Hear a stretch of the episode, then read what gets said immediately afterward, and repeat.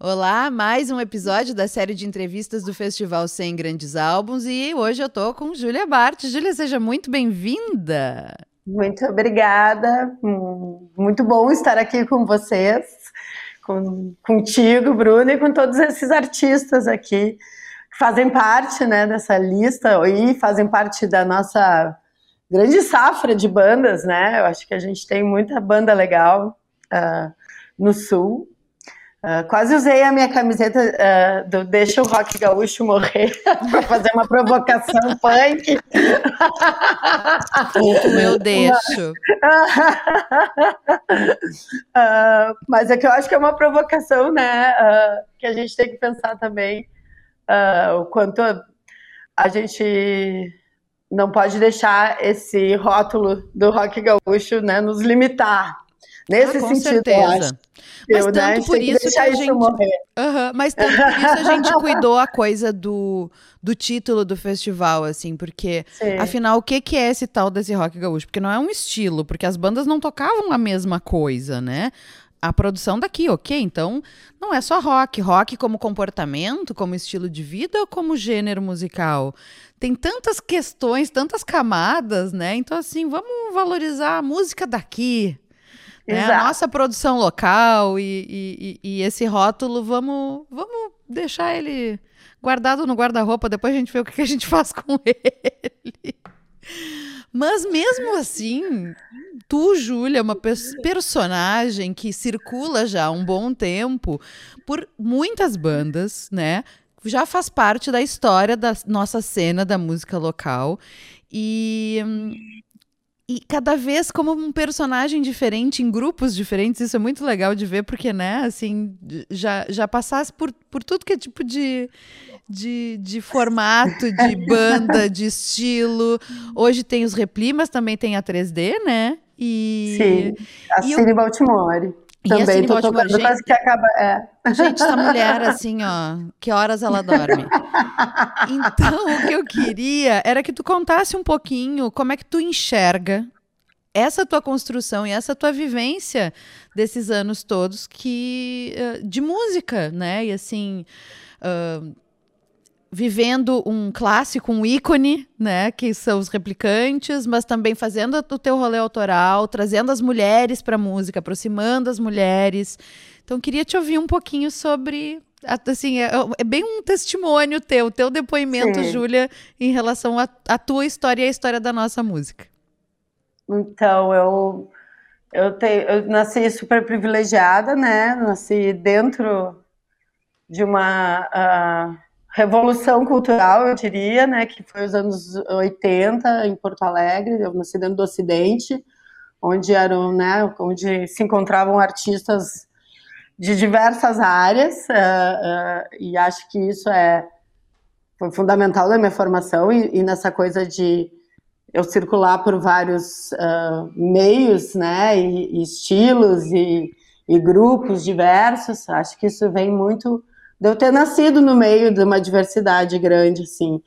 Uh, uh, eu não comecei como musicista, né? Comecei como atriz. Minha, minha primeira, minhas primeiras experiências artísticas são no teatro e no cinema e também na TV. Uh, mas logo eu descobri que eu, eu era muito displicente para ser atriz, né? Então daí eu descobri no rock, na música, um lugar onde eu podia ser displicente e isso ajudar um pouco, eu acho, na performance.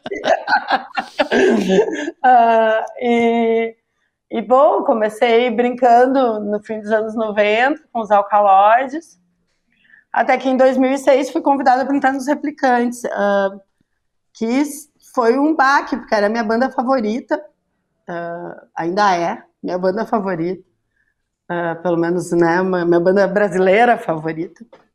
Uh, então teve esse baque de ter que substituir um ídolo, uh, né?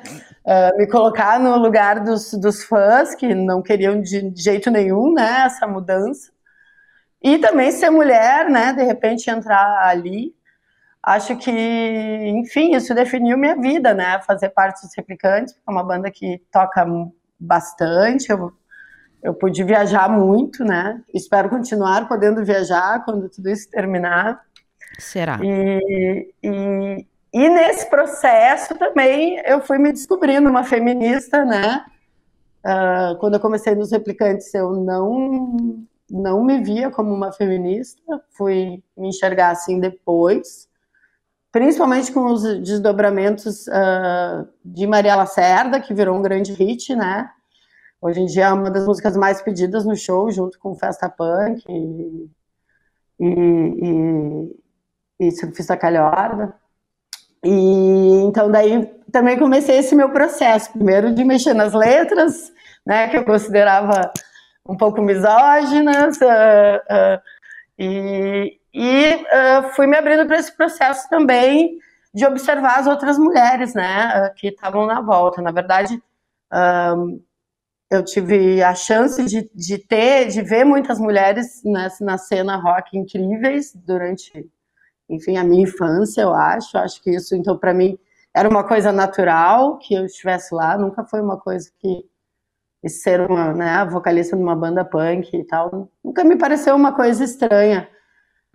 Uh, e enfim, depois uh, acabei descobrindo esses projetos que também mudaram minha vida, como né, o Girls Rock Camp, que acabamos fazendo o Girls Rock Camp Porto Alegre, depois o Mulheres Amplificadas, uh, projetos para trazer uh, mais, né, para naturalizar mais a música, né, para as crianças e para as mulheres e, e, e, desmistificar essa coisa de que a gente tem que ser virtuosa em tudo, né, que a gente pode tocar por, por diversão, porque eu acho que isso é o que afasta as mulheres, né, a gente já tem jornadas duplas e triplas e aí não tem tempo, às vezes, para se dedicar, por exemplo, a tocar um instrumento e tal. Fora que na nossa infância não somos incentivadas, né? Sim. Então, uh, a coisa de que a gente pode tocar por prazer, não se a gente não, né? Só que a gente se cobra muito. Esse é o problema da mulher, né? A gente acha que se a gente não for a melhor, não vale a pena fazer. E eu acho que isso é uma coisa que a gente tem que, que acabar de desmistificar porque tem muita banda de homem, porque os homens, nem todos eles são incríveis músicos, mas eles estão lá para se divertir. Então é isso, a gente tem que se divertir, entende? E azar o que que, né, se os outros vão nos criticar ou não, enfim. Uh, para mim, essa descoberta em mim, porque eu sou, né, eu tenho, eu tenho um registro vocal bem curto, sou, né, sou uma contralto, e, e, não sou capaz de fazer grandes coisas com a minha voz. E mesmo assim eu descobri que eu posso ser uma grande vocalista, né? né? Que a, Até porque a, cantar não é só a voz, é a performance, é tudo mais. Exatamente. Então, acho que uh, quando eu uh, aceitei isso e, e, achei, não, eu sou uma ótima vocalista, mesmo não sendo uma grande cantora. uh, né? É, isso a gente tem que eh, transmitir, entende? Porque tem isso, né? A música também é performance, presença de palco, e é diversão, não adianta também tu ser excelente em técnica e não ter emoção alguma, né? Não, não, não transmitir nenhuma emoção. Acho que a gente também tem um papel super importante enquanto comunicadores e como pensadores de, de outras possibilidades né, de, de, de vida para as pessoas, então, uh, enquanto um meio de, de resistência, né? Acho que a gente tem que estar presente na, na música e nas artes. Uh, talvez eu tenha devagado um pouco. Não, tá ótimo. Arrasou. Era, era bem isso que eu queria, obrigada. Júlia, tu participaste também da seleção, além de estar na lista, né? Né, representando os replicantes em, em, parte aqui com a gente, uh, e Alcaloides também teve na votação, enfim, tu também participasse como uma das curadoras. E aí eu quero te perguntar o seguinte: como foi esse processo de votação? Que critérios Júlia usou para fazer essa seleção? Foi, desculpa, foi emocional? Foi relevância? Foi histórico? Foi, foi pensando uma linha do tempo? Como é que foi essa construção do 100 para ti? Foi doloroso? É. Foi divertido? Foi tudo isso, né? Foi difícil. Eu, eu confesso que eu entreguei meio que na última hora a minha lista. É. Acho que todo mundo. Tem alguém que eu conheço que também. Ah, eu lembro que eu estava na noite de Natal, de Ano Novo, uh, discutindo com a Biba Greff, que também estava votando, a gente falando o, qual, qual é o, o o disco da fulana de tal, porque a gente estava preocupado em, em, em, em né, citar as mulheres. mulheres que a gente gostava. E isso foi uma das coisas mais difíceis, porque eu descobri, fazendo a pesquisa para votar, porque é claro que eu votei também nos, nos, nos clássicos, né? Como é que eu não ia votar nos clássicos, entende? Então, claro que eu votei também em todo, em todo o macharedo. Mas mas eu queria também pensar né, uh, nessa representatividade, queria votar em bandas de mulheres. E na busca, eu vi que apesar de ter muita produção, uh, essas coisas não ficaram registradas. Uhum. Né? A própria 3D. A 3D uh, hoje em dia existe porque um selo de São Paulo pegou a fita demo, que é o único registro que tem da 3D, e lançou isso em vinil, gente. Entende? Não existe um disco gravado formalmente da 3D e tal, e a 3D está na lista, né? Foi, mas é, é sabe, eu, eu, acho que eu me dei conta de que as mulheres, por exemplo, talvez por, pelas questões todas de ser mulher, de fazer escolhas, de ter família, de, de uh, as, as, mulheres não investem tanto quanto e as bandas a gente se julga muito, a gente se julga Sim. muito, era aquilo que tu estava falando antes, ah. assim. Sim, mas eu digo de não ter um disco físico, a gente é, não, não poder listar disco... aquela banda. Mas de nem achar ela, ela que tem condições de gravar. Coletânea. Exato, porque e talvez ela tivesse condições de, de, gravar, mas sei lá, a pessoa tem filhos, ela não vai desviar o dinheiro, né, né, investir um dinheiro seu para que é assim que a gente grava disco, né, gente? Sim pouquíssima gente aqui pode dizer que, que teve o disco pago por uma gravadora ou por um investidor, um mecenas, sei lá. né? A maior parte das bandas bancou seus discos, né? Então, uh, eu acho que isso talvez tenha sido um limitador para isso que eu observei, de que a gente não tem muitos discos lançados, né? Das bandas, principalmente. Claro que tem uma mulherada do, que é autoral e tal, que conseguiu lançar, temos grandes divas, enfim, né?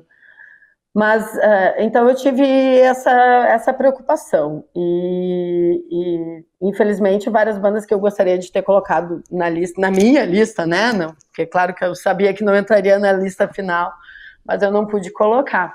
Inclusive os alcaloides, né, acabaram, vão, acabaram sendo citados, mas o disco, existe o disco, mas ele nunca foi lançado formalmente. Ah, ainda tem isso.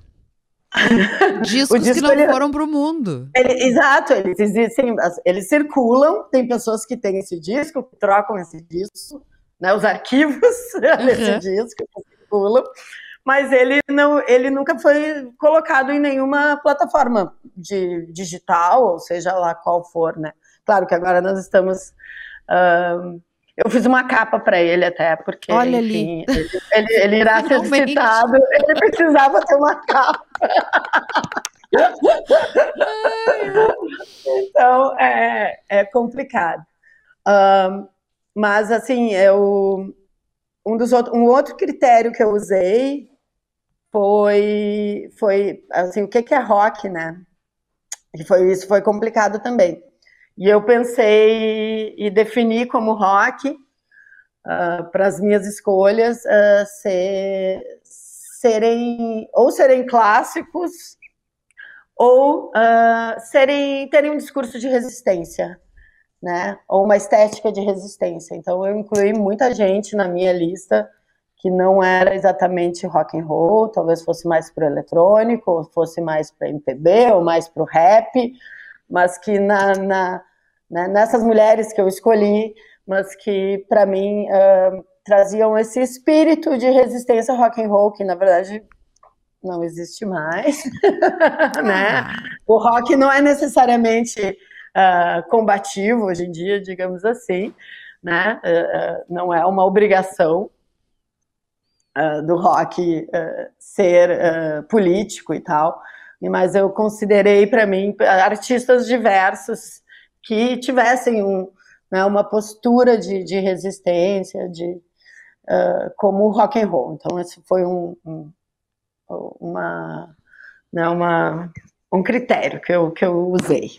Ah, eu achei ótimo critério. Eu acho que. Mas é que é o fato que é impossível a gente fazer a lista do mesmo jeito e, e não criar algum critério que seja. Né? Como que tu vai escolher numa amostra imensa? Algum caminho tu tem que ter. Então. E é legal, eu tenho, eu tenho provocado todo mundo nesse papo, porque é muito legal saber esses pontos de vista, né? Assim, teve gente que veio assim, ah, não, eu vim muito pela minha memória emocional, das coisas que eu vivi, que eu ouvi, e tá tudo certo, né? Então, claro. acho que é muito legal essas, esses caminhos, essas construções. Meu bem, espero que em breve a gente possa fazer esse papo pessoalmente, com mais tempo. E que bom te ter com a gente.